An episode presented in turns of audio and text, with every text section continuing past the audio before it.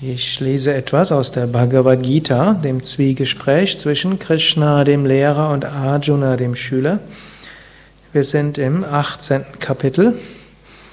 Krishna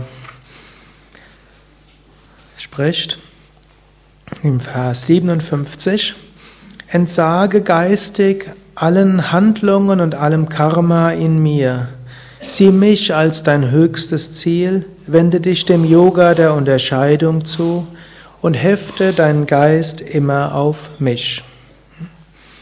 Krishna hm, als Inkarnation Gottes spricht jetzt in seiner Identifikation mit dem Höchsten. Wenn Gott sich auf der Welt manifestiert, ist er zum einen Mensch, zum anderen Gott.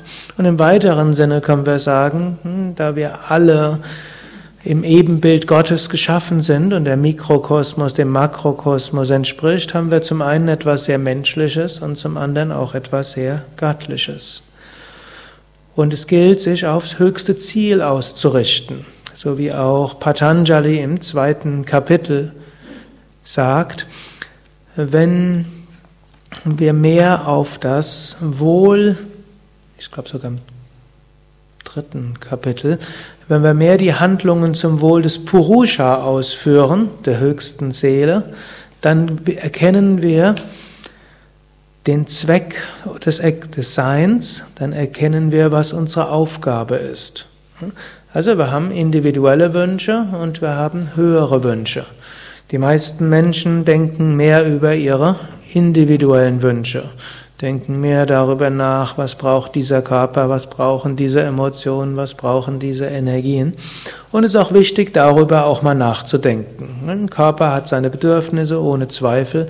Und wenn wir die Bedürfnisse des Körpers nicht befriedigen, dann werden wir uns irgendwann einen neuen Körper suchen müssen.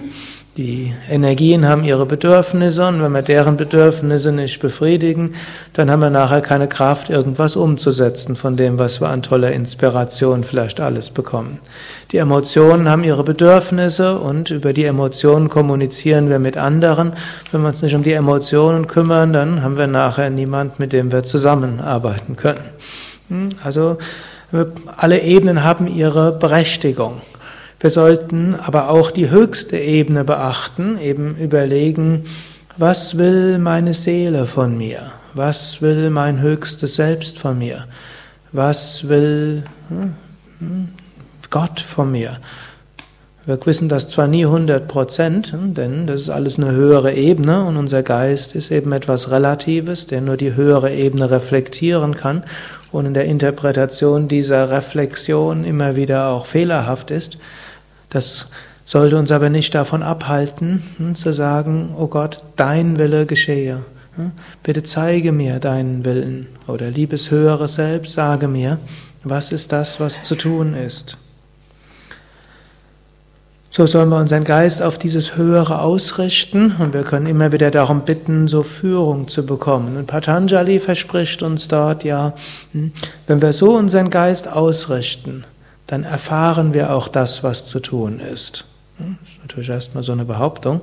Hm, aber wer danach lebt, der wird das auch feststellen. Wir werden zwar nachher öfters auch immer noch aus der Ungewissheit heraus handeln, aber immer mehr spüren wir, da ist eine Führung dort hinter. Wenn wir um Führung bitten, wenn wir sagen, wir wollen dem Höchsten dienen und alles, was wir sonst haben, das wollen wir, darum wollen wir uns kümmern damit wir dem Höchsten dienen können, dann spüren wir, dass der Sinn unseres Daseins und die Lebensaufgaben immer wieder sich uns enthüllen und wir von einer höheren Warte geführt werden.